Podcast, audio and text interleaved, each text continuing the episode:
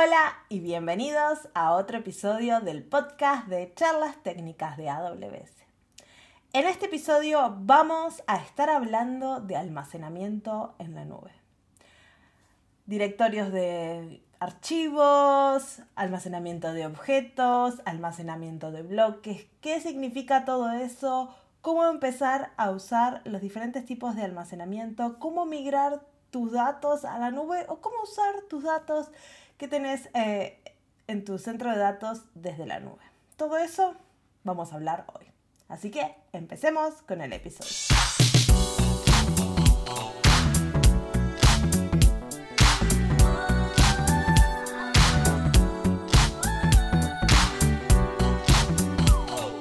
Hola y bienvenidos a otro episodio del podcast de charlas técnicas de AWS. Mi nombre es Marcia Villalba y soy Developer Advocate para AWS. Y mi nombre es Isabel Huerga y también soy parte del equipo de Developer Relations. ¿Cómo estás, Marcia? Muy bien, ¿y ustedes? Porque tenemos invitado. Tenemos invitado, tenemos súper invitado, tenemos a Gabriel Bertone, que es Senior Solution Architect de Storage, un specialist de Storage. Hola, Gabriel, ¿cómo estás? ¿Cómo estás, Isa? ¿Cómo estás, Marcia? Hola, Gabriel. Muy bien. Espero que estés contento. Sos nuestro último invitado del año así formal, porque los próximos dos episodios van a ser grabados en Reinvent. Si todo sale bien, vamos a estar con Isa en el mismo lugar físico. Increíble. Esto va a ser increíble. Las dos en el mismo, con la misma cámara. ¡Wow! Va a ser un descontrol. Eh... Así que prepárense para eso, pero hoy vamos a tener el último episodio del año normal, este, con un, un super invitado y vamos a estar hablando, ¿de qué vamos a estar hablando? Specialist storage. Sistemas de almacenamiento en la nube. Sí, que... Y las distintas opciones que, que tenemos. Exacto. No sé si ponen mucha presión con el tema de decirme que soy el último invitado, es como que tengo que cerrar el año. No, no. A lo grande. Exacto. No hay presión, acá todos los invitados tienen la misma presión, que es mucha. Este, Me gusta que diga distintos temas. distintos es una larga colección porque hay muchísimo, muchísimo, ¿no? En, en tema de opciones de almacenamiento en AWS. Sí, eh, muchas opciones. Este, una, una, pregunta muy común que tenemos de los clientes es, bueno, ¿dónde, dónde pongo mis datos? ¿no? Esta, esta idea de eh, las, las, empresas hablan de, de, que quieren ser data driven, este, ¿no? tomar, tomar eh, decisiones basadas en, en, en, datos, en información concreta, se habla mucho del, del valor que tienen estos datos, pero mm. bueno, está el desafío de dónde pongo yo todos estos datos y cómo, eh, sobre todo, cómo hago para, eh, para manejar el, el, crecimiento de estos datos, ¿no? Porque eh, todo esto plantea un problema desde el punto de vista de escalabilidad y costos. Entonces, una de las preguntas más comunes que tenemos este, con, con nuestros clientes es, bueno, ¿dónde pongo mis datos? Eh, y a veces la gente busca, dice, bueno, a ver, supongo que me vas a decir un servicio, dos servicios, hay una, una respuesta fácil a esta pregunta. Eh, lamentablemente no. Eh, en S3, todo el mundo conoce S3, ¿no? ¿Dónde pongo los datos? Claro, hay, tenemos, tenemos servicios que son, este, este, son, son parte de la, de, de, la pirámide, son fundamentales, están en la base de esta pirámide, pero definitivamente eh, todo depende de lo que tu aplicación necesita al final de, al final de cuentas. No hay solución mágica. Mm, esto, esto es muy importante. Cuando buscamos soluciones mágicas, lo que terminamos haciendo es yendo por un común denominador, que puede ser el mínimo común denominador o el máximo común denominador.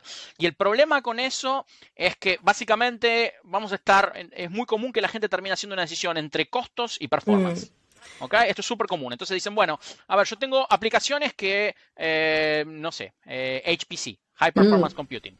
Este, tengo un clúster para, para, investigación, imagínense que son, estamos hablando de una universidad, eh, necesito un performance, ¿ok? Pero en esa misma universidad tienen un montón de archivos uh, Word, Excel, que, que, no requieren la misma, uh, la misma performance. Entonces, lo que, eh, la situación que se, se, encuentra el administrador del, del, sistema de almacenamiento es, bueno, ¿qué hago? Voy uso un sistema que me ofrece la, la, máxima performance y básicamente estoy desperdiciando dinero para mis, este, mis archivos Word, Excel, etcétera, etcétera, o voy con voy por el lado de los costos y mantengo la performance que está que es aceptable para mi Word, etcétera, etcétera, pero que no es aceptable para mis investigadores.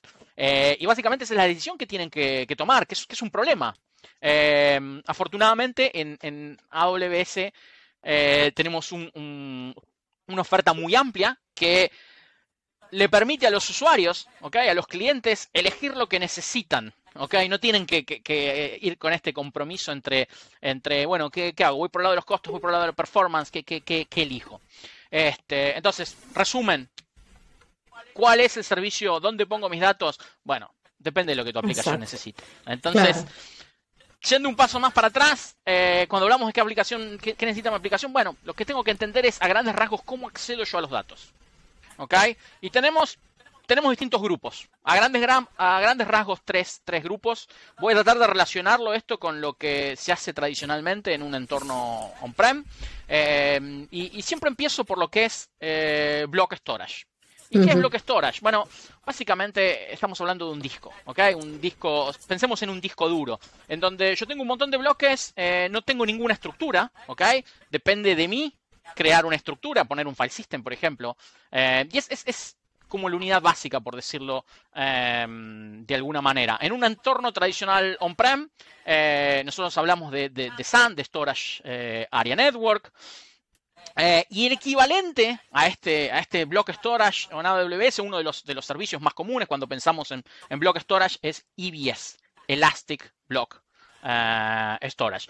Y es, si lo tengo que resumir, si yo, como siempre digo, si le tuviese que explicar esto a mi abuela, diría, bueno, mira, abuela, este es tu disco rígido eh, en la nube. Es, lo que va a ser el, disco rígido donde yo voy a poner eh, mi sistema operativo para mi máquina virtual S2, mm. por ejemplo, para darles, para darles una idea.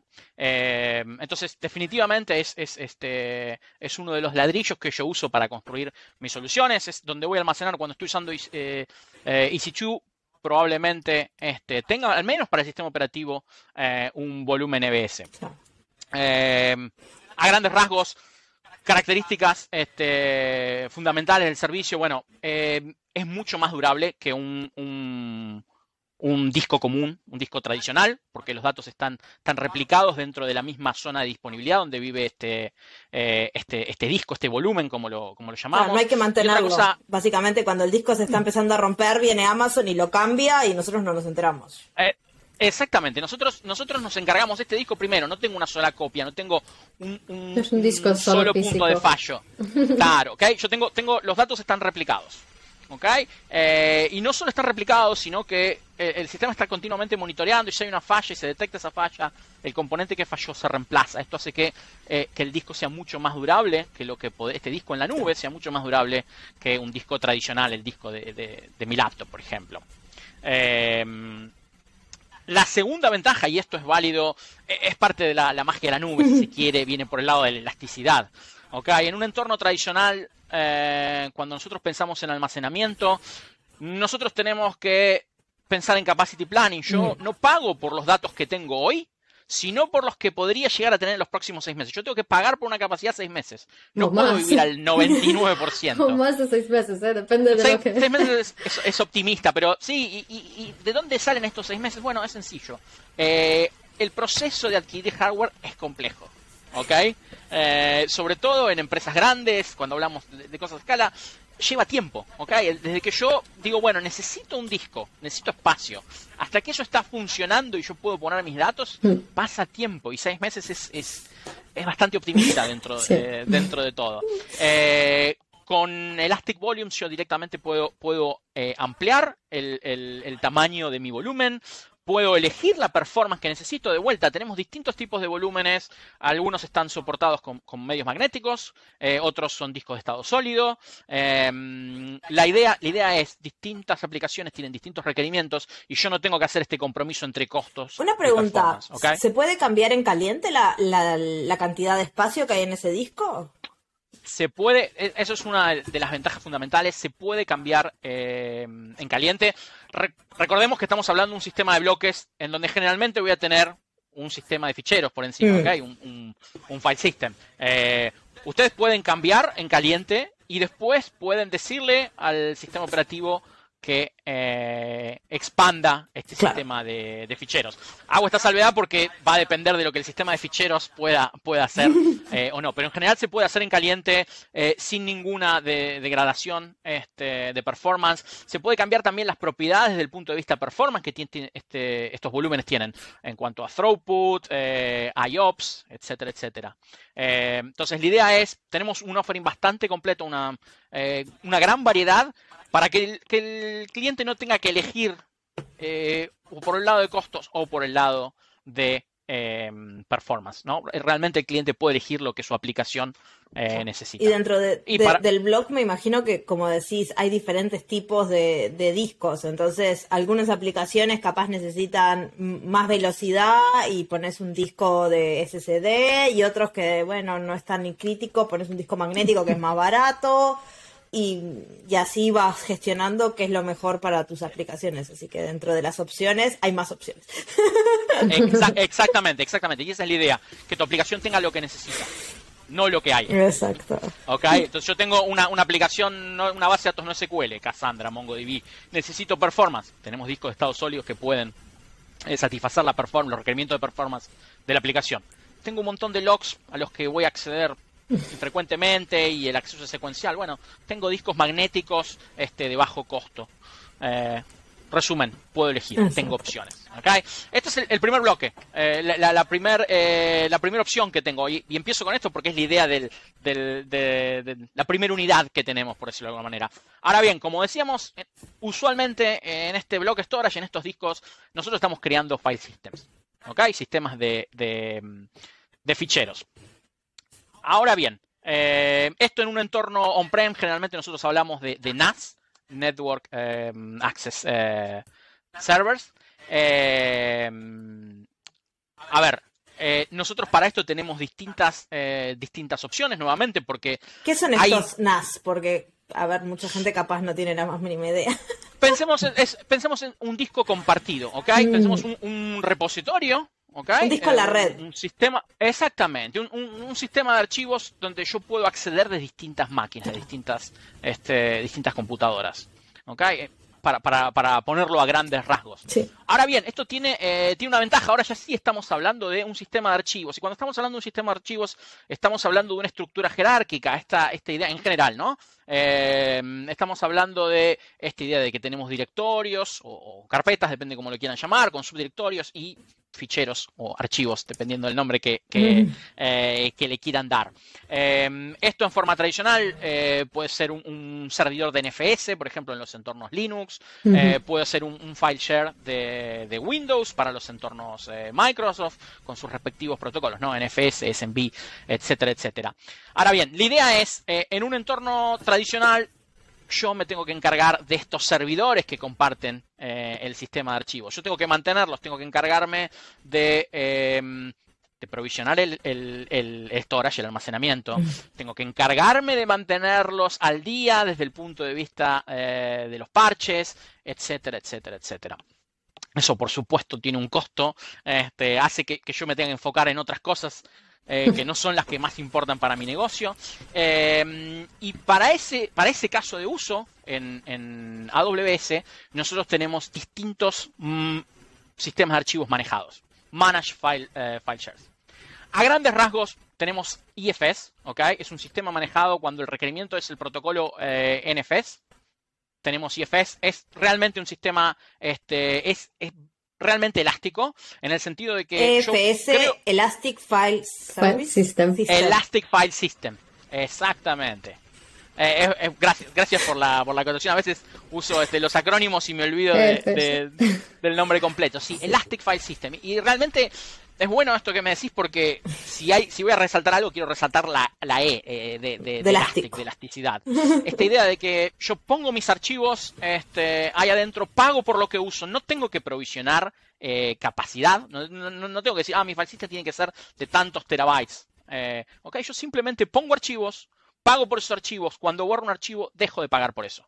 Ah. Ok, realmente eh, un sistema elástico. Eh, de vuelta tenemos distintas, eh, hay distintas variantes. Aquí tenemos este, una opción donde un, storage class, como lo llamamos, donde los datos están distribuidos em, en por lo menos tres zonas de, disponibilidad. Tenemos otra versión donde los datos están concentrados en, una zona sola de disponibilidad.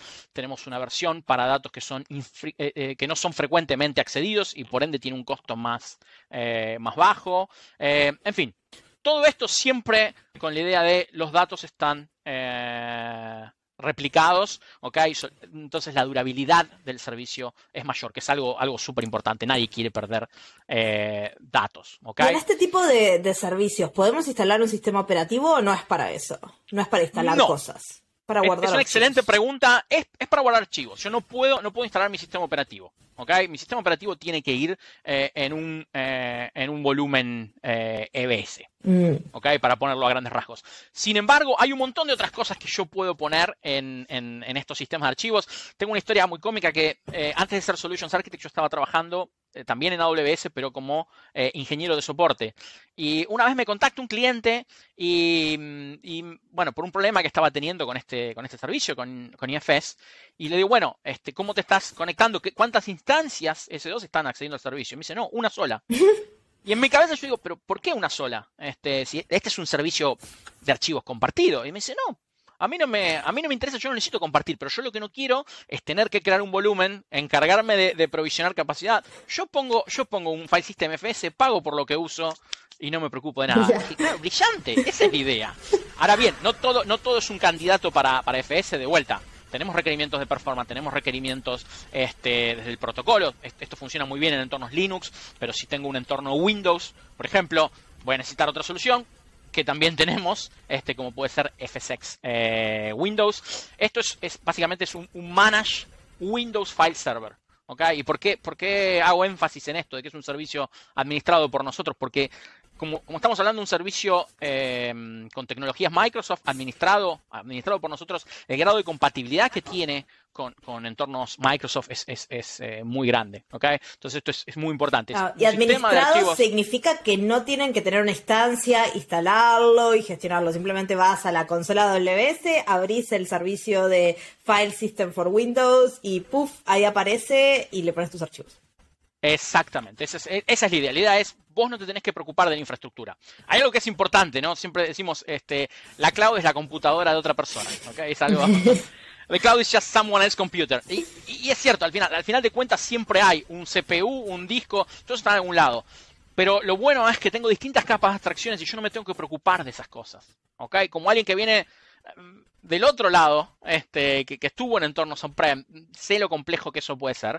Y, el, hecho de poder hacer un par de clics y tener mi, file system sin preocuparme por los detalles de cómo está implementado y, sobre todo de que, que, se mantiene y sé que va a ser seguro y que va a estar este, al día a nivel de parches, etcétera, etcétera, es, fabuloso. Yo creo que una, diferencia grande entre block y files eh, storage es también que los... Eh, EFS los podés conectar a cualquier tipo de cómputo, ya sea S2, containers, lambdas, porque si necesitas este acceso rápido este, a un file system, podés hacerlo desde cualquier lado de cómputo, mientras que el block storage es básicamente para instancias S2, no le vas a poner una lambda a un block storage. Eso es, un punto de vista, exactamente, es un punto de vista, eh, es algo muy importante, eh, el grado de compatibilidad que tiene hoy por hoy eh, IFS o EFS, eh, con toda nuestra solución de contenedores y serverless, es, altísimo. Es, de hecho, hoy por hoy es el único servicio que es, que es totalmente compatible eh, con EKS, ECS, pero también dentro de estas dos eh, soluciones con, con, con, Fargate, ¿ok? Esa idea de que ya mm. tengo contenedores, pero ya ni, siquiera me preocupo de dónde están corriendo esos mm. contenedores. Y este es el único servicio que es compatible con, todas esas variantes y como vos bien decías también con, Lambda, ¿no? Este grado de integración es algo, es algo muy importante, especialmente cuando tenemos una arquitectura serverless que históricamente no era muy amiga de los de un workflow stateful, ¿ok? Y ahora con, la introducción de este soporte para FS podemos tranquilamente eh, tener una arquitectura serverless con, eh, con componentes O sea, que si hace falta almacenamiento persistente, se puede. con cualquier arquitectura se puede. Por ejemplo, con Lambda es un caso de uso ahora, con las lambdas tan grandes capaz no tanto, pero igual, por ejemplo, para bajarte los modelos de Machine Learning, si necesitas una función de Lambda que haga procesamiento de Machine Learning, lo puedes bajar, guardar en FS y como la performance es bastante alta en comparación a S3, por ejemplo, para obtener la, eh, el entrenamiento y eso funciona bastante bien. Tiene, tiene otra ventaja también fundamental que a veces es, y, por eso volviendo a la idea de, bueno, ¿qué necesita mi aplicación? Que es, estamos usando un protocolo estándar que tiene años, y cuando hablamos de años, estamos hablando de más de 30 mm. y pico años, 40 años, tiene NFS este, dando vueltas, creo que es del, del 83, 84, no quiero dar un dato incorrecto, pero es, es, del principio de los 80. Entonces es un protocolo que está, es, es muy utilizado y hay un montón de mm. aplicaciones que, que, saben hablar con esto, porque básicamente eh, no es que la, aplicación interactúa con NFS, eh, interactúa con un sistema de archivos, mm. ¿ok? Entonces es, es, muy transparente, yo no tengo que modificar mi aplicación para que hable otro protocolo, por decirlo de alguna manera. Entonces en un montón de casos es, es, es muy útil para, para, el, para el cliente poder decir, ok, yo tengo esto corriendo en mi entorno on-prem, yo sencillamente lo muevo este, a AWS con una solución manejada, como puede ser FS, eh, FSX Windows, etcétera, etcétera. ¿Ok?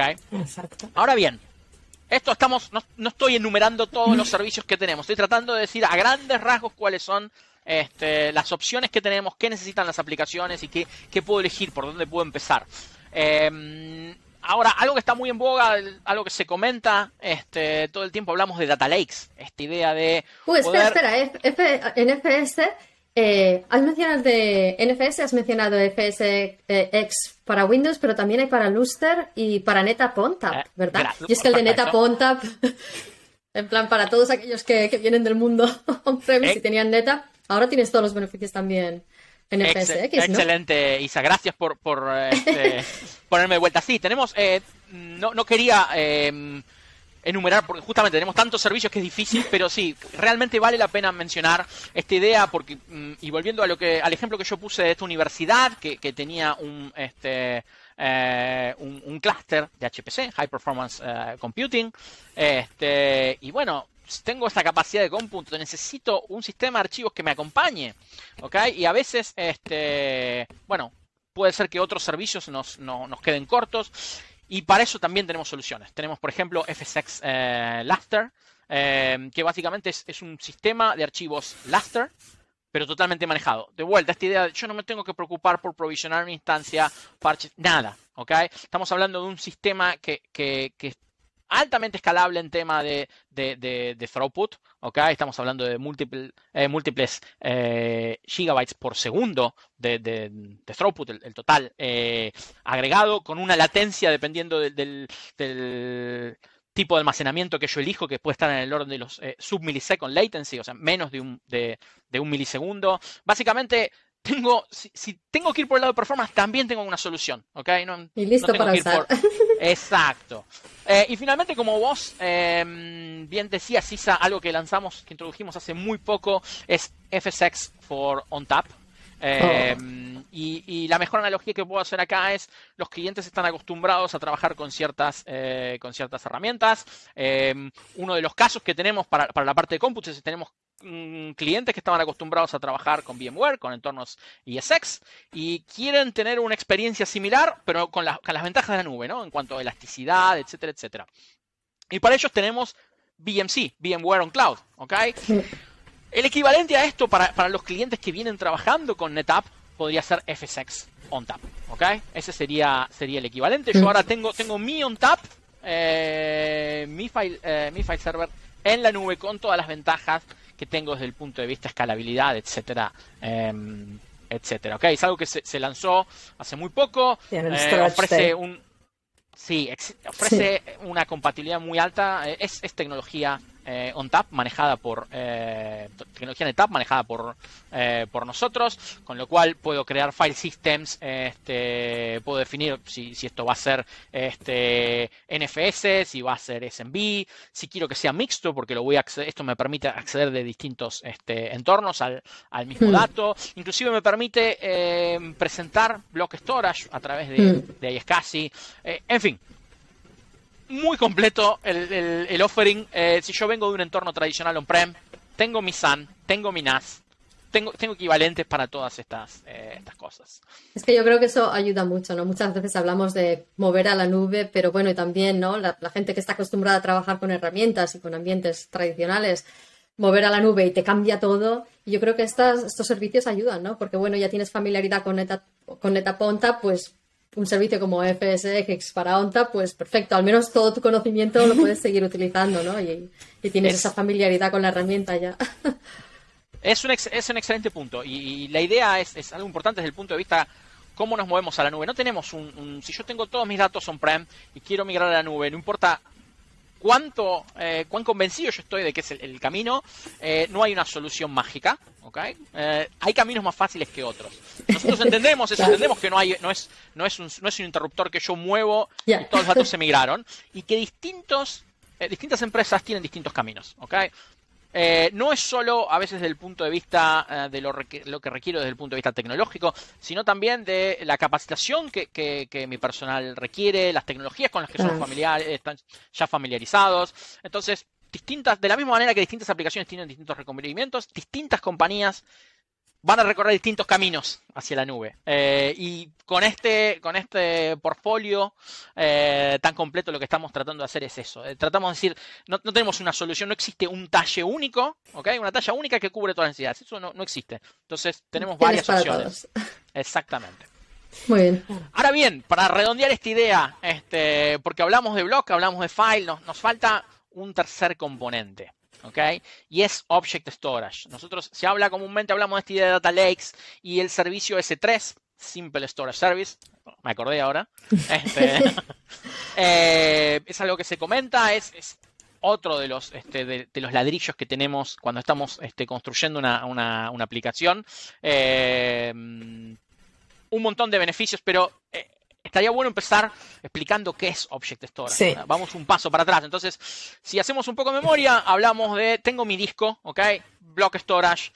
Eh, yo puedo administrar esos bloques, le pongo una estructura encima, ¿ok? Y tengo esta idea, este sistema de, ficheros, donde tengo carpetas, una estructura jerárquica, tengo mis archivos, etcétera, etcétera. Eso es, file eh, y, file share. Y finalmente tengo Object Storage. Bueno, acá la cosa cambia un poco. Ya no tengo más esa, esa estructura jerárquica yo tengo lo que se llama un sistema plano, donde yo puedo representar cierta jerarquía jugando con los nombres, con estos identificadores únicos que llamamos claves para cada objeto. Ahora la unidad va a ser, va a ser el objeto, em, y bueno, puedo jugar eso, puedo, puedo darle una apariencia similar em, a la que tendría un sistema de archivos tradicional. Sin embargo, esta idea de que sea, sea una estructura plana tiene un montón de beneficios desde el punto de vista escalabilidad, costos, etcétera. Em, aparte de esto, otra cosa fundamental es que yo puedo customizar los metadatos. En, un, entorno tradicional tengo metadatos, tengo los, eh, la última vez que accedí al archivo, cuándo fue creado el archivo, los permisos, etcétera, etcétera. Pero acá esto es más rico em, y sobre todo puede ser eh, personalizado en función de lo que, yo necesite. Y puede ser inclusive extendido. Tenemos idea de que podemos usar tags sobre los objetos. Esta idea de tener más información, más metadatos sobre, sobre los datos concretos tiene un montón de beneficios, especialmente cuando estamos hablando de eh, data lakes. Entonces, razones fundamentales por las cuales tenemos Object Storage. Escalabilidad y eficiencia desde el punto de vista costos, pero también el, tema de, la personalización de los metadatos, de tener más, más información sobre mis datos. ¿Ok? Y ahí es donde, donde S3 realmente brilla. Es un servicio, estamos hablando de, de exabytes eh, de datos, ¿ok? Eh, es un servicio totalmente escalable desde el punto de vista de performance. De vuelta a esta idea, yo no tengo que provisionar capacidad. Yo, siempre digo que, que, ese 3 es el primer servicio serverless, porque vos realmente lo podés empezar a usar sin ninguna configuración. Lo único que tenés que hacer es crear tu, tu bucket y tirar cosas adentro. Totalmente. No tenés nada más que hacer, no hay infraestructura que gestionar. Obviamente siempre podés configurar más cosas hoy en día, pero para empezar a usar, crea un bucket y meterle archivos y, y ta. Totalmente, totalmente. Este, mm, yo puedo, este, creo este bucket y, voy poniendo las cosas. Y cuando no las necesito más, las borro y ya no pago más por esas cosas. Exacto. Eh, y eso es, mm. es, es, es, eh, es, muy importante. Realmente serverless, los desarrolladores no tienen que pensar en infraestructura.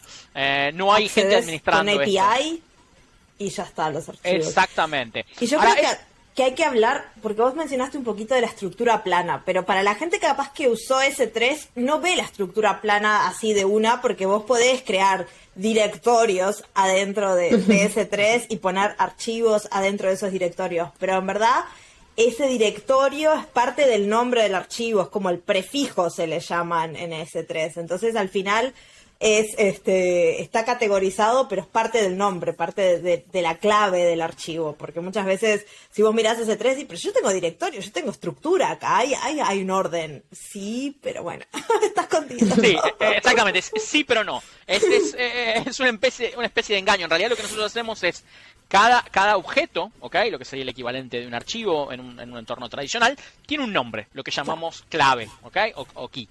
Y ese nombre sería lo que, lo que sería el path, ¿okay? la ruta en un entorno tradicional. Entonces, ahora mi, mi, archivo, mi objeto, no se llama eh, objeto 1, eh, .txt, por decir algo.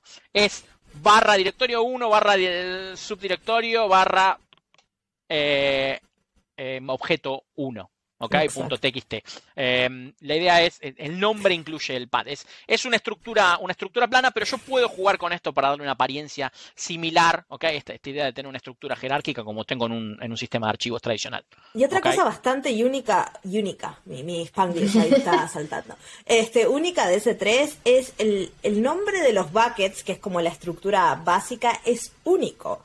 Y eso también es algo que a la gente le choca. ¿Cómo, ¿Cómo es que es único en el mundo este nombre? Antes, cuando vos creas un file system, le puedo poner el nombre que quieras, está dentro de tu cuenta de AWS, pero ¿qué es esto?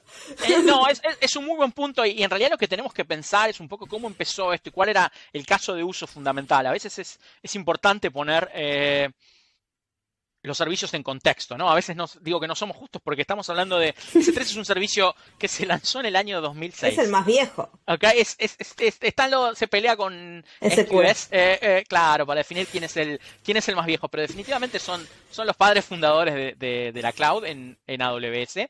Y, claro, inicialmente este era el repositorio ideal para poner contenido estático. Eh, recuerden que AWS empieza desde la necesidad que tenía Amazon.com de gestionar su, propia infraestructura y, uno de los problemas que tenía este, este, que sigue teniendo hoy por hoy este sitio web tan, tan grande es, bueno, ¿dónde pongo yo mis archivos estáticos? ¿Dónde pongo esta cantidad de imágenes que tengo este, de los distintos productos que estamos vendiendo, videos, etcétera, etcétera? Em, y entonces está, está muy integrado con un entorno web.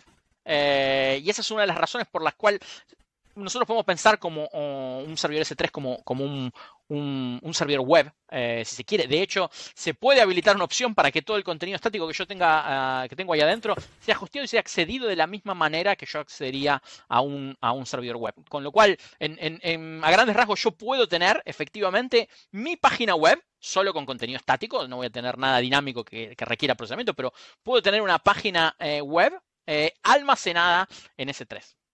Entonces realmente podría tener una página web totalmente serverless este, almacenando. Sin nada más. Eh, y, por eso, volviendo a la idea de, lo que decía Marcia, todo esto tiene, tiene una connotación histórica. ¿okay? Entonces tenemos este servidor, este servidor tiene un nombre DNS, tiene que tener, eh, tiene que tener un, lugar en el mundo y por eso es que los nombres no se pueden, este, no se pueden duplicar, ¿okay? porque es un, un nombre, es, es, algo que se puede resolver desde el punto de vista DNS. ¿okay? Ah, eso, es, cierto, porque Teóricamente no te hace falta ni teóricamente ni Route 53 o un servicio de DNS. No, no, no, no ese, porque S3 ya te da también un. Sí. Exacto. vos no te tenés que preocupar por eso, nosotros nos encargamos, pero, pero existe DNS de fondo. O sea, hay, hay una resolución de nombres. Obviamente utiliza una resolución, sí, sí. Pero, pero, que ya viene, que te lo proporciona S3 directamente porque es el nombre, y de ahí el nombre del bucket, claro. Todo, todo configurado.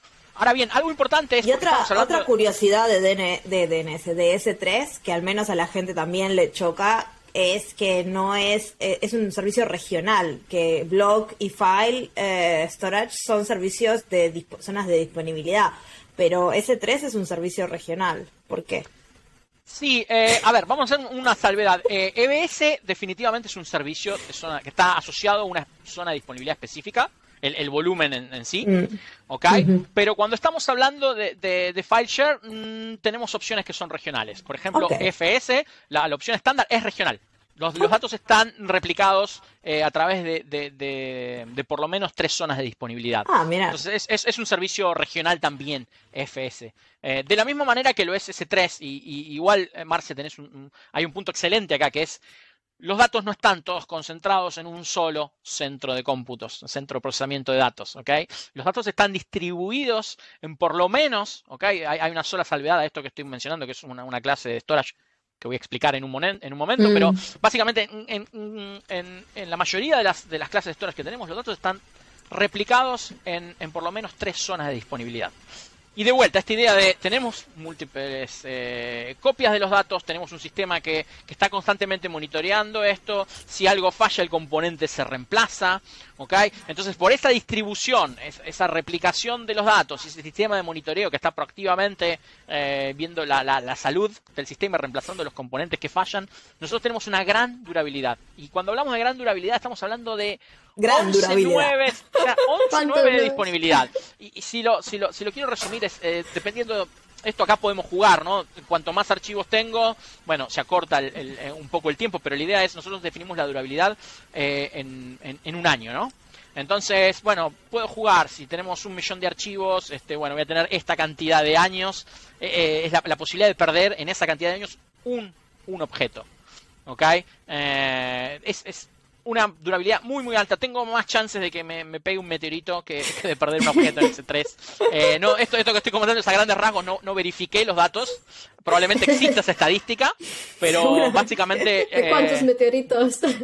Sí, este, básicamente hay, pocas chances de que pierda eh, que pierda un objeto, ¿okay? por, todos estos mecanismos que, Lo más probable es que se te pierda porque no lo encuentres, porque hay tantos objetos que bueno, vas a estar que ese es, un buen punto y algo que, tenemos que tocar, ¿no? Porque es, un desafío. ¿Qué hago con todos estos datos? ¿Cómo los, cómo los administro? Porque ahora tengo dónde ponerlos. Y, para cerrar un poco el tema de S3, algo importante es, de vuelta, distintos datos tienen distintos requerimientos y por eso mm. tenemos distintos tipos de, clases. ¿Okay? Tenemos clases para los datos que se acceden frecuentemente, tenemos datos para tenemos clases para datos que se acceden infrecuentemente por lo tanto, el, costo de esa, de, esa, clase, el costo del storage, va a ser eh, menor.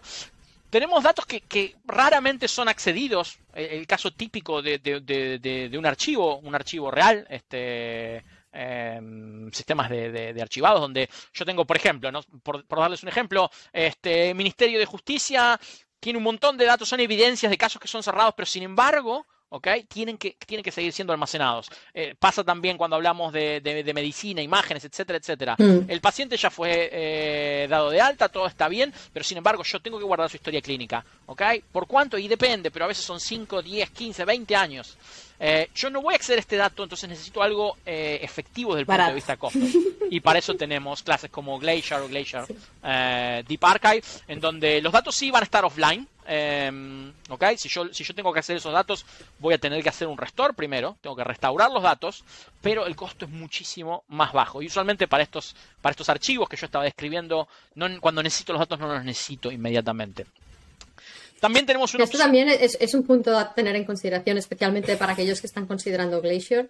Eh, saber cuán de rápido, el día que necesiten esos datos, cuán de rápido los necesitan tener. Exactamente, eso, es, eso es, un dato importante. A veces la gente busca reducir costos y, ve Glacier o Glacier Deep Park, a veces dices, esto es súper, súper este, conveniente desde el punto de vista de costos. Pero de vuelta, ahí eh, hacemos un cambio, ¿ok? Sacrificamos, en este caso, qué tan rápido voy a acceder al, dato eh, en nombre de tener un, costo más bajo. Lo que tengo que entender de vuelta es qué necesita mi aplicación. Cuando necesito los datos, qué tan rápido los necesito, ¿no? Lo y si no lo entendés, no hay problema, porque ese 3 lo resuelve por ti con Intelligent Tier. Te lo pone en la clase correcta, depende del uso que le das Así que no tenés ni que entender cómo funcionan tus datos. Ese, es un punto muy bueno. Este, nosotros tenemos una eh, otra clase que se llama Intelligent Tiering y básicamente lo que está es una clase en sí mismo, pero lo que esta clase está haciendo es cuando yo no conozco cuáles son mis patrones de acceso a los datos, lo mejor es, lo pongo en, Intelligent Tiering y, lo que el sistema va a hacer es, en función de mis patrones de accesos, me los va a ir moviendo al, al, tier eh, equivalente, básicamente ahorrando dinero por mí. Exacto. Si, yo, si yo tengo algo, yo no sé si es, si es datos que son realmente fríos, ¿no? Esta idea de cold, porque no conozco el, el patrón de acceso.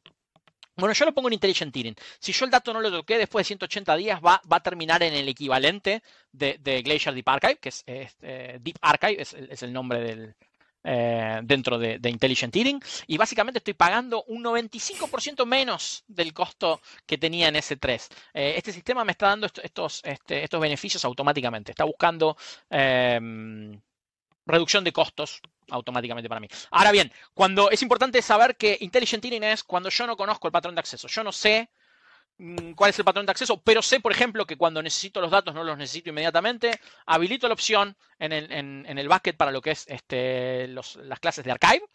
¿Okay? Y el dato lo dejo, lo dejo seguir su curso y no me preocupo eh, y no tengo que pagar por restores y, cosas por el estilo. Sí tengo que entender que este dato eventualmente, si yo lo configuré de esa manera, puede terminar en una clase de, archivado, como puede ser Glacier, Glacier Deep Archive. Em, ahora bien, si yo conozco el patrón de acceso, lo mejor es siempre poner manualmente, decir, ok, yo sé que estos datos no los voy a acceder, los ponemos directamente en Glacier, entonces estamos ahorrando desde el día 1. Este... Y S3 también te dice, los, si tienes datos en S3 y los dejas ahí por un tiempo, también te, te permite hacer un report que te dice el patrón de acceso, ¿verdad? Exactamente. Eh, y eso es una de las cosas... esto es fantástico, es en plan, bueno, si quieres ser... S3 es fantástico. Es fantástico, sí. No, no, esto de que te diga, déjalos ahí un tiempo y S3 te dirá los patrones de acceso. Tenemos, tenemos eh, primero tenemos visibilidad de esto, tenemos métricas. Este, hoy por hoy tenemos Storage Lens, que nos permite eh, tener más información de cómo estamos accediendo a nuestros datos. Eh, tenemos, podemos tener recomendaciones eh, automáticas. Eh, esto no son cosas menores y ahora estamos entrando en el terreno. Primero hablamos de, dónde pongo mis datos. Y bueno, de vuelta, tenemos miles de opciones, hasta tenemos sistemas que en forma automática están buscando la, clase ideal para, para, nosotros. Ahora bien, el desafío es cómo administro todos estos datos, porque ahora estamos hablando de petabytes, exabytes. ¿Cómo administro todo esto? Bueno, lo primero que yo tengo que tener es visibilidad de cómo estoy consumiendo estos datos, ¿ok? ¿Cómo, accedo? Cómo accedo? Y acá lo importante, S3 tiene métricas con CloudWatch, tenemos Storage Lens, que es este, básicamente tengo un, dashboard donde en un, solo panel yo tengo un montón de información de cómo yo estoy consumiendo estos datos. ¿Ok? Eh, mm, ¿Qué tan frecuentemente estoy accediendo a los datos? Eh, etcétera, etcétera. Eh, puedo, puedo, hasta ver, por ejemplo, el tamaño promedio de, mis objetos. Puedo relacionar el espacio total que tengo en un bucket con el, con el tamaño promedio. ¿Qué es lo que me permite hacer todo esto? Bueno, básicamente tomar mejores decisiones. Si yo no sé cuál es mi patrón de acceso, bueno, yo no voy a poner los datos en la mejor clase, porque de vuelta voy a tener que hacer este compromiso. O voy por los costos o voy por performance. Ahora, si yo tengo información, puedo tomar una, una decisión precisa. Y hablando de administrar los datos, una cosa importante es la seguridad, ¿no? ¿Cómo, ¿Cómo hago para que estos datos no se escapen? Porque si tienen una URL el cual puede ser accedido desde el mundo externo, a mí me da un poco de miedo, ¿no? ¿Cómo protejo eso? Es, Si es un website, vale, pero si son datos... No, es, un punto excelente. No, no, no, realmente, realmente es súper importante. Eh, nosotros siempre hablamos de, de, la importancia que tiene seguridad. Nosotros decimos que este, eh, es lo más importante. Eh, ahora bien, también hablamos de data lakes y esta idea de poder compartir información, pero la idea es, yo tengo que poder compartir la información solo con las personas adecuadas. Exacto. Y ese 3 me permite hacer eso. Ese 3 tiene un montón de mecanismos, un montón de funcionalidades que me permiten a mí asegurarme que solo la persona correcta tiene acceso al dato. Y esto cuando estamos hablando de granularidad, nosotros podemos definir permisos a nivel de objetos si queremos. La mm. granularidad es, es, es, inmensa. Me permite a mí realmente eh, no tener que hacer este compromiso entre eh, comparto o, hago el dato seguro. ¿ok? No tengo que hacer esa eh, sacrificar nada. Acá me puedo asegurar que solo las personas que tienen que tener acceso al dato lo van a tener. Y tenemos distintos mecanismos. Y una cosa antes, para que la gente no se asuste con mi comentario, que por defecto todos los buckets cuando son creados son creados privados. Para poder hacerlos públicos necesitas pasar por 300 clics y básicamente confirmar que confirmaste que la confirmación. Así que no está, ese fue un chiste, para que no se asusten de que los buckets son públicos, no, cuando crean un bucket. El por defecto no es el website, el por defecto, es, todo lo contrario. Privado, y pasarlo público hay que pasar por un montón de, checks. Eh, eso, es otro, punto excelente. Por defecto los buckets están cerrados, ¿ok? No están abiertos al público. Eh, cuando hablamos de, acceso al público, estamos hablando de cualquier acceso que es por demás permisivo. ¿Okay? No, no, es, no es literalmente a todo el mundo, pero hay un montón de, de, opciones que podrían caer dentro de, lo que se denomina acceso público. ¿okay? Entonces la idea es que si algo está muy abierto, nosotros te lo vamos a... Por, por defecto está, está bloqueado. pero a su vez tenés el control, la, la, posibilidad de si querés compartir esto con todo el mundo. Por ejemplo, tengo un sitio web, tengo contenido estático que tiene que estar compartido, también puedes hacerlo. No es que es uno u otro. ¿ok? No, de vuelta, no tenemos que, que, hacer un Y que además estamos hablando de dar acceso a personas, pero en realidad el acceso, porque S3 también tiene integración con muchos servicios, al igual le tienes que dar acceso, pues hablábamos antes de C2 o de tus containers que tienen que tener acceso también a estos datos, ¿no? Así que no es solo personas, es acceso de todo tipo. Sí, eso es eh, súper importante. Eh, toda la estructura está, está basada, está, está, está, integrada con, con IAM. ¿ok? Entonces yo tengo esta idea de que tengo IAM users o roles por ejemplo, en el caso cuando un servicio tiene que acceder al dato, bueno, yo le puedo dar acceso al servicio por medio de un, de, un rol. Eh, nosotros tenemos los permisos de IAM que, que, ponemos sobre un principal, sobre un, usuario, digamos, o, un rol, pero también podemos definir este, em, policies a nivel del recurso. Por ejemplo, tenemos bucket, eh, bucket policies. Entonces, de vuelta, distintos mecanismos este, para asegurarnos que solo la persona correcta tiene eh, acceso al dato sin tener que compartir, sin tener que comprometerse. Bueno, por temas de seguridad, lamentablemente no puedo compartir. No, no hace falta llegar a eso porque hay mecanismos para poder asegurarnos que compartimos datos en forma em, segura. Em, de vuelta, podemos hablar cuando hablamos este, de, seguridad, podríamos estar toda una, sesión hablando de seguridad en, en S3 y es súper importante, pero, pero si voy a dejar un mensaje acá es puedo compartir los datos en forma eh, segura. Hay un montón de mecanismos que me permiten a mí eh, hacer eso y mecanismos para saber con quién estoy compartiendo yo las cosas. Este, de la misma manera que hablábamos de Storage Lens, mm. hay, un montón de alternativas. Eh, por otro lado, también algo muy recurrente cuando hablamos de seguridad es, bueno, y, pero los datos este, están encriptados. ¿Qué pasa en tránsito? ¿Qué pasa cuando están en, mm, en reposo? bueno, para hacerlo, para hacerlo corto, de vuelta, tenemos distintas opciones en función de lo que la aplicación o el cliente necesiten. Eh, los datos en general decimos que están eh, encriptados en tránsito porque en general la gente está usando HTTPS, entonces tenemos una capa de TLS. Eh, entonces podemos decir que los datos están encriptados en tránsito.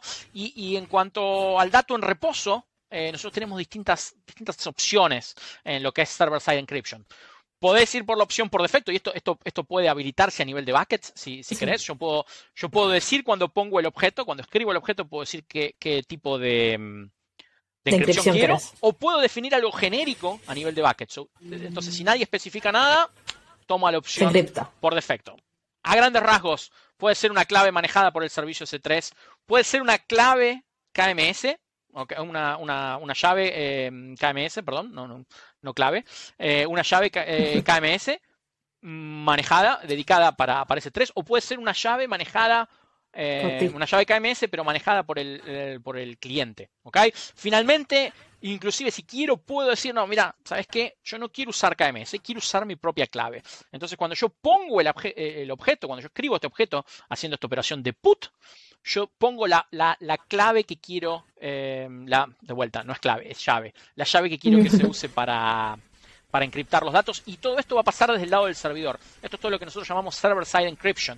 ¿Y, por qué esto es relevante? Bueno, básicamente lo, mm, lo, que queremos decir con esto es, no tiene un costo desde el punto de vista cómputo para el cliente, ¿ok? Porque es el servidor el que se está encargando de esto. Finalmente, si el cliente quiere, puede usar client-side encryption, puede hacer Em, la inscripción en forma, local. Eh, tiene, tiene sus ventajas. Eh, una de ellas es que está doblemente encriptada en tránsito porque el dato ya está encriptado, entonces sí, definitivamente va a estar encriptado en tránsito. Tiene también, como contrapartida, el problema es que puede ser más complicado integrarlo con otros servicios. Eh, nosotros hablamos de, y esto es algo muy importante, ese 3 está integrado en forma nativa con un montón de servicios. Eh, analytics, eh, machine learning, un montón de cosas donde estos servicios acceden al dato por medio de roles IAM. ¿okay? Cuando el dato está encriptado, si está encriptado usando KMS, por ejemplo, yo lo que tengo que asegurarme es que el rol tenga permiso para acceder al, dato, al objeto, y también tenga acceso a la llave para poder encriptarlo, desencriptarlo. ¿okay? Si yo estoy usando una clave manejada por el manejada y provista por el cliente, lamentablemente esto no se puede hacer. Entonces, ahí sí tendríamos un problema de Depende de qué tipo de información tengas. Capaz si tenés información que es altamente confidencial, que no la va a usar ningún servicio, pero que querés tenerla bajo toda la seguridad del mundo, ahí gestionás vos todo. Pero si querés simplemente tener tu información encriptada, porque es información normal, la dejas con la inscripción de S3, que es buena, es altamente confiable. Exactamente, estamos hablando de, algo, la mayoría de los clientes están más que eh, más que contentos, por decirlo de alguna manera. Este, y no, no, son solo los clientes, estamos hablando de, hay auditoría, hay un montón de, de procesos de compliance. Este, okay, hay muchas de estas cosas que nosotros estamos diciendo es, no es Amazon diciendo este, Amazon Web Services, que nosotros somos seguros. ¿okay? Hay empresas que hicieron una auditoría y que, eh, acreditan lo que nosotros estamos diciendo, ¿okay? porque nuestros productos fueron auditados. Y que, por cierto, sí, que todos estos eh, reports de compliance se encuentran en Artifact, que es un servicio que podéis encontrar en la consola y desde ahí podéis descargaros todos estos documentos de PCI, SOC, todos estos documentos de, em, ¿cómo se dice? Compliance. En español, no me sale la palabra. Pero vamos, que está Me, encantaría hablando... Isa, pero tampoco, tampoco me viene a la mente. No sale. Y hablando de, auditorías y cosas por el estilo, hay, hay cosas con los datos como los backups y el inventario de datos mm. que son importantes. ¿Cómo lo hacemos eso? ¿Hay algún servicio o algún algo que Sí, a ver, tenemos, tenemos distintas formas de hacerlo en S3 y después vamos a hablar de, los otros servicios porque me estoy enfocando mucho en S3 y me olvido de los otros servicios que también tienen sus, este, sus cosas y sus claros casos de uso. Em, básicamente hablamos de, que mm, S3 tiene una durabilidad muy grande. ¿Ok? 11, 9 de durabilidad. Es extremadamente, extremadamente durable. Ahora, eso no, no evita que alguien intencionalmente o sin querer borre un dato o lo sobrescriba, ¿ok?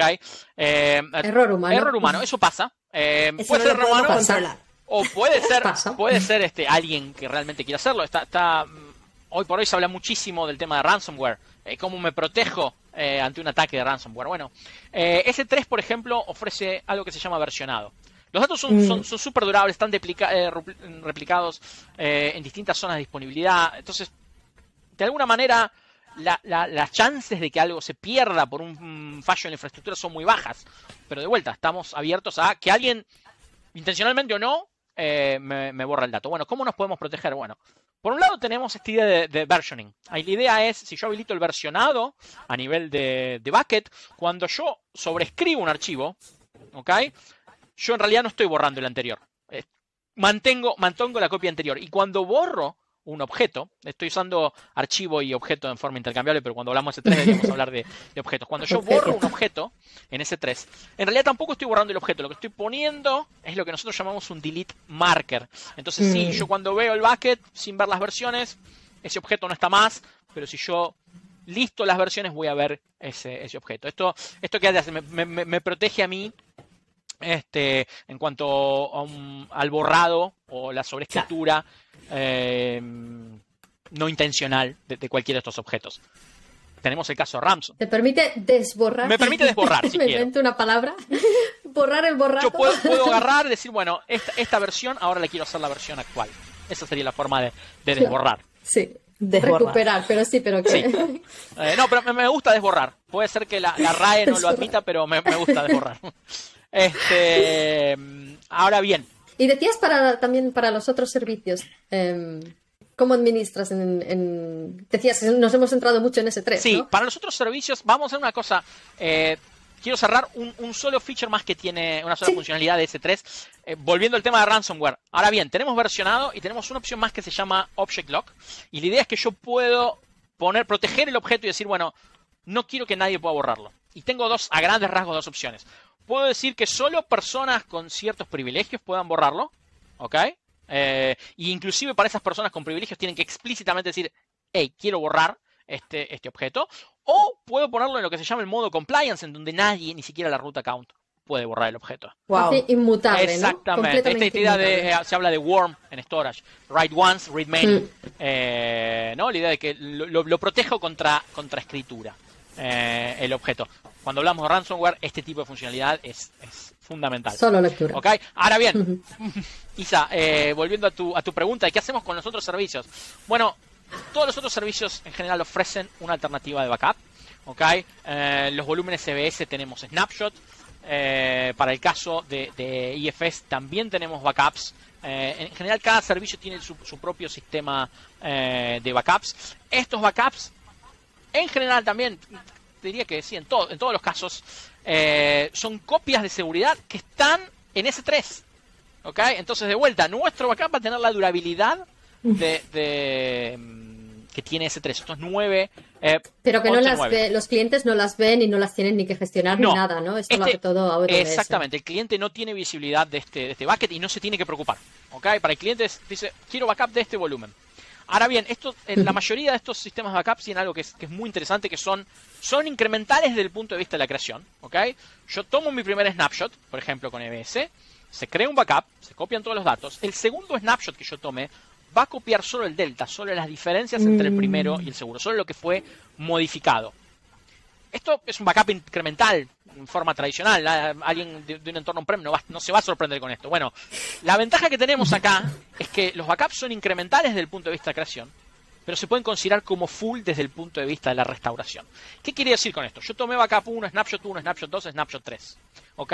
Esos snapshots fueron incrementales. Sin embargo, si yo decido borrar Snapshot 1 y Snapshot 2, Snapshot 3 sigue siendo un backup full. ¿Ok? Perfecto, lo mejor de los dos mundos. Tomo rápido mis backups porque solo copio los delta, pero para desde el punto de vista del restore son todos, eh, son todos full. Ahora bien, decía que distintos servicios tienen distintas formas de, hacer esto, pero yo puedo poner todo esto a través de un solo, eh, de un solo servicio. Puedo tener un solo dashboard si quiero. Eh, tenemos un servicio de por hoy que se llama AWS Backups, que justamente me permite hacer eso. Y a grandes rasgos lo que hago es, yo defino un plan de backup, digo, ¿qué quiero? ¿Cada cuánto voy a hacer un backup? ¿Ok? Eh, defino la, periodicidad, etcétera, etcétera. Y después en este plan de backup defino sobre qué recursos los voy a aplicar. Y aquí generalmente lo que hacemos es usar tags. ¿ok? Entonces tenemos política de backups, etiquetas en los, en los recursos y puedo ver todo esto desde, un solo, desde una sola consola, inclusive cuando tenemos múltiples cuentas. ¿ok? Ah. Con Organization Units, yo hoy por hoy, eh, con, AWS Organizations, yo puedo definir esto eh, en, forma, en forma centralizada y aplicar estas políticas a las distintas cuentas que yo tengo asociadas. ¿Ok?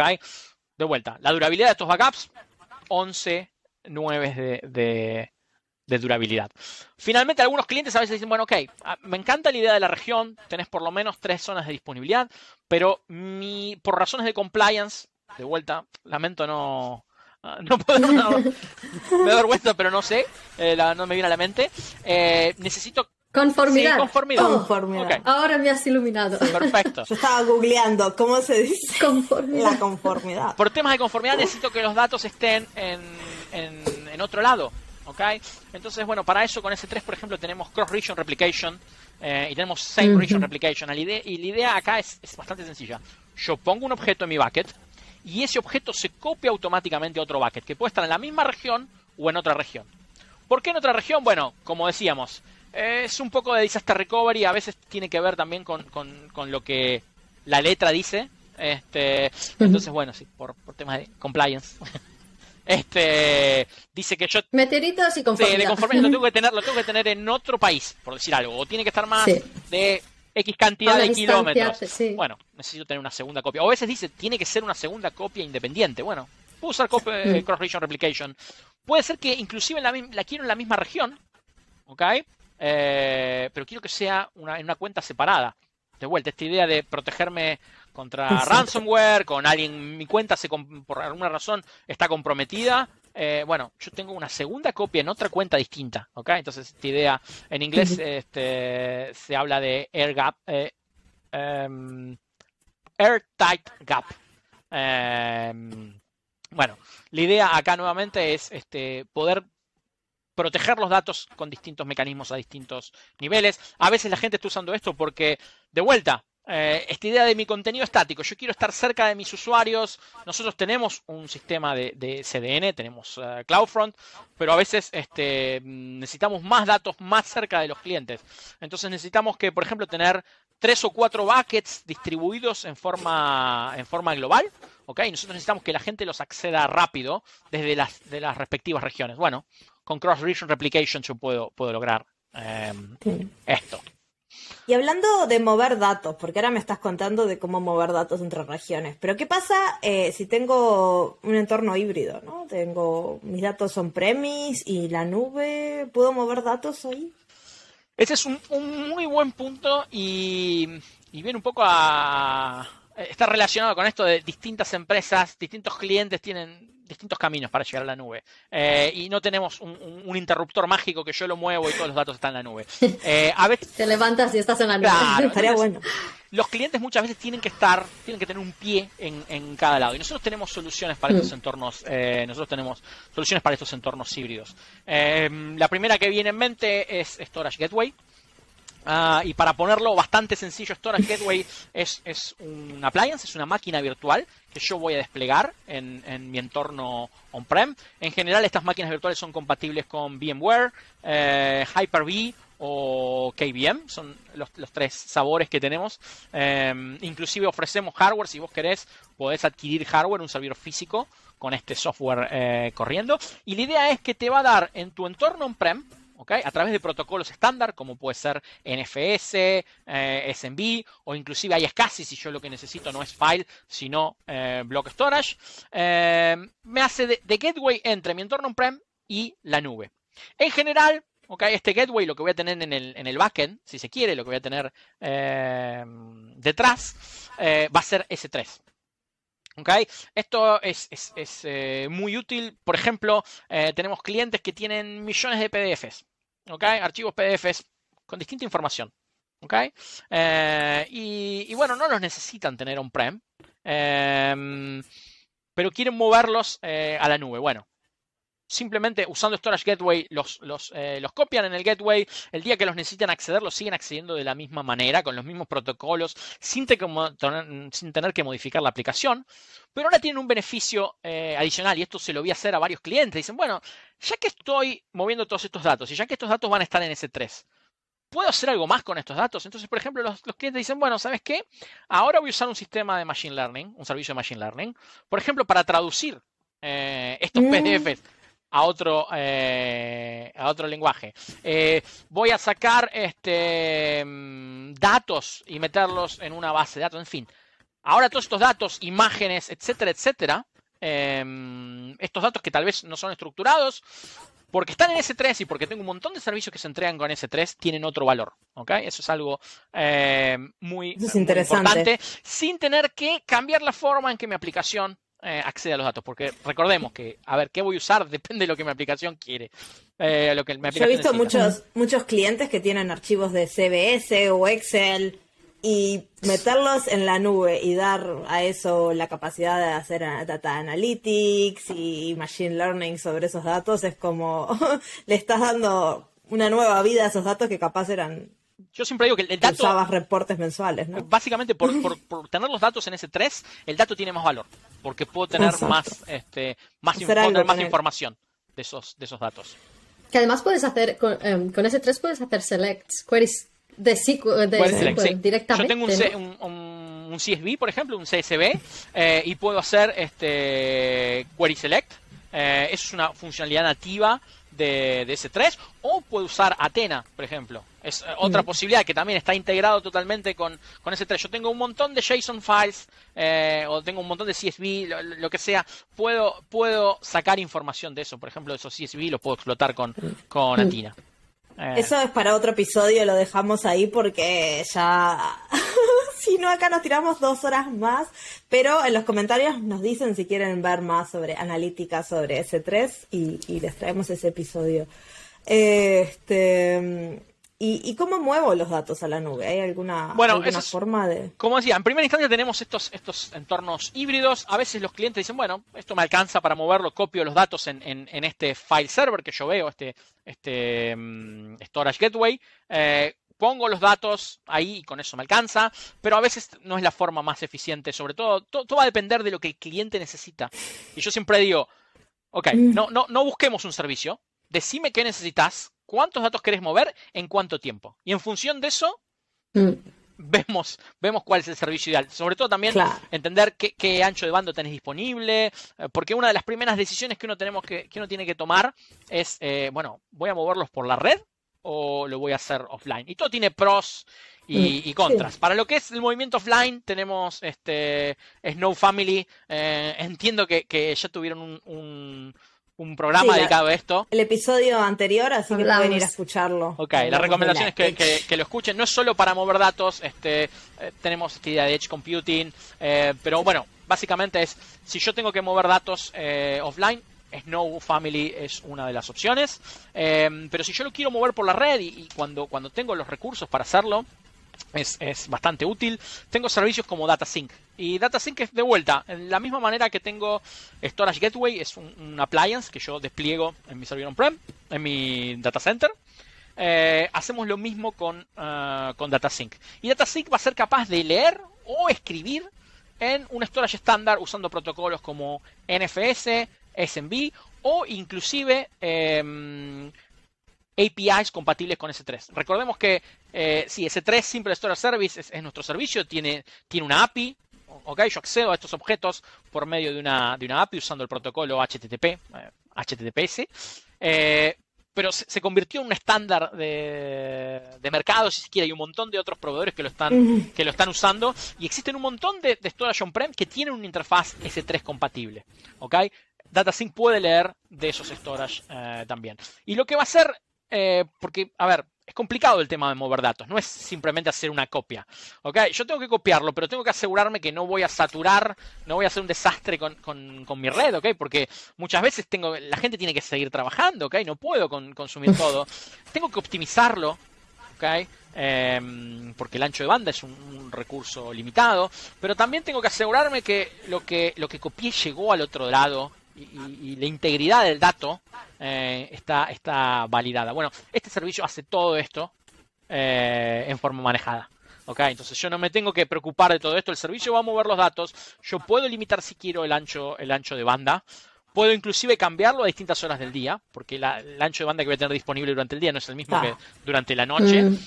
Y a su vez va a validar la integridad de los datos cuando se, eh, cuando se copian de un lado ah, eh, a otro. Entonces todo esto es mucho más sencillo que tener que crear mis propios scripts. Eh, está optimizado, tiene ofrece compresión, entonces realmente los datos no, no, estoy copiando. Si yo tengo 10 teras de información, por decir algo, no son 10 tiras los que están yendo por la red porque el servicio ofrece eh, compresión. ¿okay? De hecho, como dato anecdótico, he hecho pruebas un día, estaba haciendo unas pruebas con el servicio y, yo tenía un file system FS donde había creado archivos eh, usando a partir de ceros. Eran, en archivos eh, dummy. Que claro, pueden ser, es súper fácil, el, el, nivel de compresión que tiene es altísimo. Y yo veía las métricas de red y no tenía sentido. Digo, pero yo estoy leyendo todo, estoy leyendo todo esto y estoy copiando nada más que esto. hay, algo que no cierra. bueno, es por, lo eficiente que es el, sistema. Este. Mm, entonces, bueno, definitivamente otra opción eh, para, mover datos. Finalmente, para, para, hablar de esto, una mezcla entre entornos híbridos y, mover datos, tenemos este Transfer Family. Y Lydia Transfer Family, para ponerlo simple, es, es un, servidor de SFTP o FTP, si uno puede elegir el protocolo, manejado por nosotros, manejado por eh, AWS. ¿Ok? Em, ventajas de este servicio, además de, lo obvio que es, totalmente manejado, que es, este, que es redundante, etcétera, etcétera, es una interfaz de vuelta entre un protocolo conocido como puede ser SFTP y eh, un storage como puede ser S3, por ejemplo. Hoy por hoy puede trabajar con S3 o con, con FS. Entonces, de vuelta, esta idea de que puedo operar como gateway. Mis clientes me estaban subiendo por FTP PDFs, ahora me los pueden subir directamente a S3 y porque están en S3 yo puedo conectar esto con otro workflow de Machine Learning, Analytics, eh, lo que sea. Bueno, yo creo que ahora con toda esta información que le dimos a, la audiencia, le acabamos de explotar la cabeza con 350 servicios diferentes, opciones, como siempre, ¿no? Porque yo creo que siempre digo lo mismo, te explotamos la cabeza, pero ustedes vienen a eso, a ustedes les gusta que le explotemos la cabeza, acá para, para no explotarse la cabeza no vienen a este podcast. Así que, este, pero como siempre, nos gusta terminar el episodio con una cosa que pueden hacer para empezar a usar el almacenamiento de AWS ya con poquito conocimiento y poder ir a probarlo. ¿Qué le recomendás a nuestra audiencia, Gabriel? Bueno, mira, a mí lo primero que se me viene a la mente es eh, arranquemos con S3. Tengo, tengo mi página web, tengo un montón de estáticos, los quiero, los quiero tener eh, almacenados en una forma eficiente desde el punto de vista costos, pero, pero a su vez quiero usar esta funcionalidad eh, que tiene S3. Yo arrancaría, arrancaría con eso. Crear un bucket y tirar los archivos este, ahí. Mis archivos eh, estáticos, mis videos, mis imágenes en S3. Este, un, creo un bucket, tiro los archivos adentro. Es bastante, bastante sencillo con beneficios inmediatos. eso realmente creo que es, Sería lo primero que, probaría. Y de vuelta, con esta idea de lo que decía Marcia, es un servicio serverless, servicio storage, pero realmente no. Sí, y si es un website, podéis directamente en ese 3 hay, hay, una forma de habilitar que es un website y ya te da. Y a otra cosa se puede habilitar la funcionalidad para hacer un, website, como decía. Yo podría hacer mi, mi, y una cosa de S3 es que tiene una capa gratis bastante generosa de 5 GB, así que si tienen una cuenta nueva, en los primeros 12 meses pueden tener 5 GB gratis para hacer todos sus experimentos. Y luego el coste de S3 es igual muy bajito, así que si tienen una página web hosteada les va a salir céntimos. este, no es algo para, para preocuparse si su cuenta ya es más de 12 meses, ¿no? Este, Perfecto. Y con eso yo creo que podemos terminar por hoy. Este, le dejamos un montón de links en la descripción, cómo contactar a Gabriel, si tienen algunas preguntas más específicas o necesitan implementar almacenamiento más complejo en sus organizaciones. Gabriel es la persona para ir a contactar, él les va a redireccionar al equipo correcto. Y siempre nos pueden contactar a nosotras, que estaremos encantadas de responderles las preguntas. Este, y nos vemos en el próximo episodio. En Reinvent. Y son Reinvent. En Reinvent. Y si nos veis, si alguien va a Reinvent, tenemos pegatines seguramente. Y os daré, sí, traeremos pegatinas y, cosas. Sí, claro. Y con eso nos vemos en dos semanas. Me, guardan, me guardan ser. Muchas gracias por escuchar el podcast hasta el final. Todos los links que mencionamos en el episodio están disponibles en la cajita de información del mismo. Nos vemos en dos semanas en otro episodio del podcast de charlas técnicas de AWS y esta vez desde Las Vegas Reinvent. Chao, chao.